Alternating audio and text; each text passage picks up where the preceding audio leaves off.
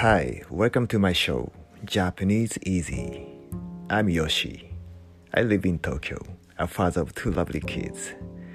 This is a podcast for beginning Japanese learners.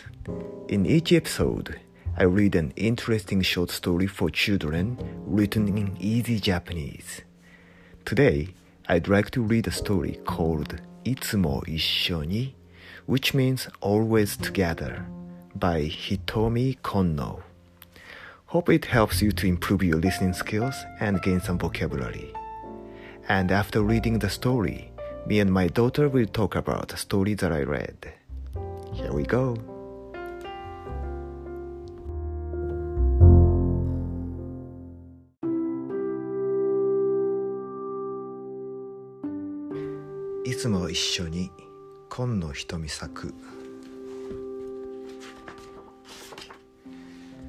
森の中にクマが住んでいました。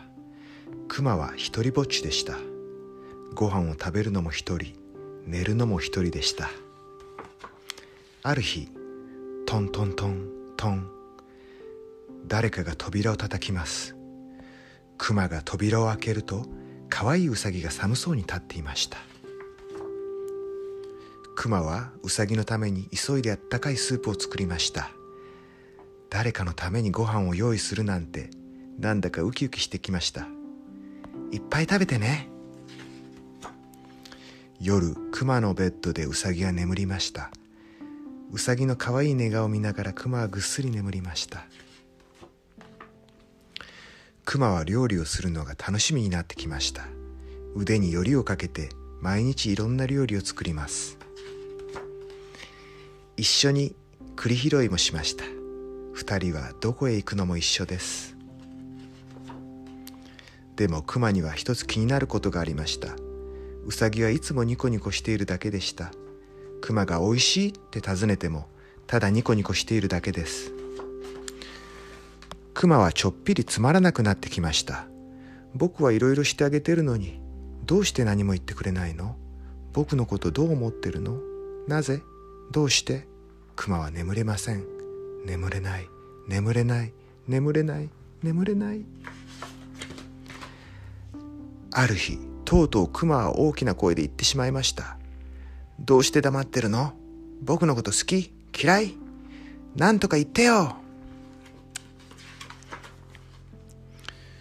ウサギはじっとクマを見つめながら目にいっぱい涙を浮かべてしまいました。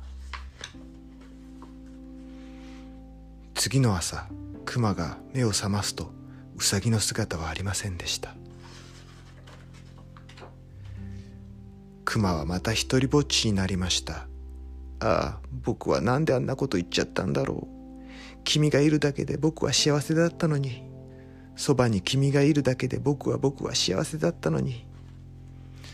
それなのに僕は僕はクマは声を上げて泣きました。いっぱいいっぱい泣きました。自分の泣き声でクマは目が覚めました。横を見るとウサギがすやすや眠っています。夢だったんだ。クマは思わずウサギを抱きしめました。熱い涙がポロポロ落ちました。おしまい。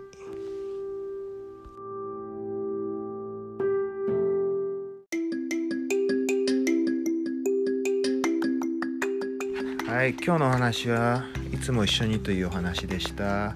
今日誰が来てくれてるのでしょうか？はいお願いします。ママです。はい。How old are you? うん。5歳。5歳は英語で何て言うんでしょうか？はい。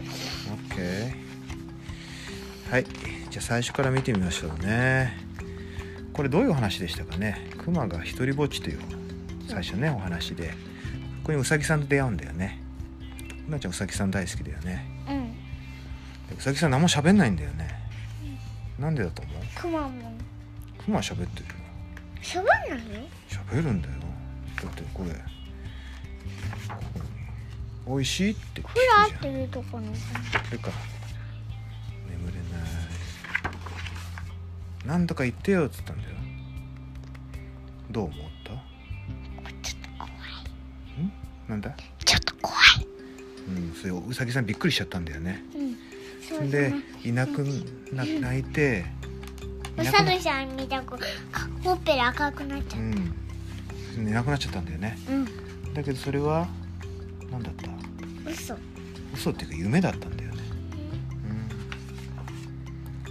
うん、自分の鳴き声でクマさん起きちゃった、ね、ほっとしてもっともっとウサギのこと好きになったというお話でしたちょっとね寂しいね。寂しいっていうかなんというかね。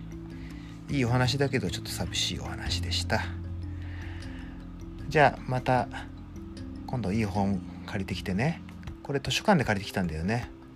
幼稚園の。あそっかないや幼稚園か。幼稚園の図書室で借りてきたのね。はい。またいい本借りてきてくださいね。OK じゃあ See you next time See you next time バイバイ bye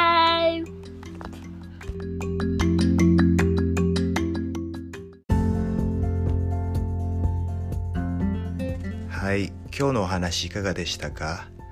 この本は娘のルナが大好きで時々幼稚園の図書館から図書室ですね。図書室から借りてくる本です。ちょっと悲しい要素も入ってます。一つ難しい表現がありましたね。腕によりをかけて料理を作る。腕を腕によりをかけるのよりとかの意味を知らない日本人は多いと思います。よりというのはロープや糸のトゥイストのねじりのことですね。腕によりをかけるかけるっていうのはえーっと to hook とか to put over とか言いますけどという意味ですけどちょっと腕にトゥイストをかけるってあんまり意味がよくわかりませんがまあ英語で言うならえっと make to make effort with your maximum strength or maximum ability みたいな感じで自分の力を存分に発揮するという意味で使われるそうです。私も実はよく知りませんでした、まあ、日常生活で使われることはほとんどないと思います。腕によりをかけて作ったとかあんまり言わないですね。ただ本とか文章でよく出てくると思いますので覚えておいて損はない。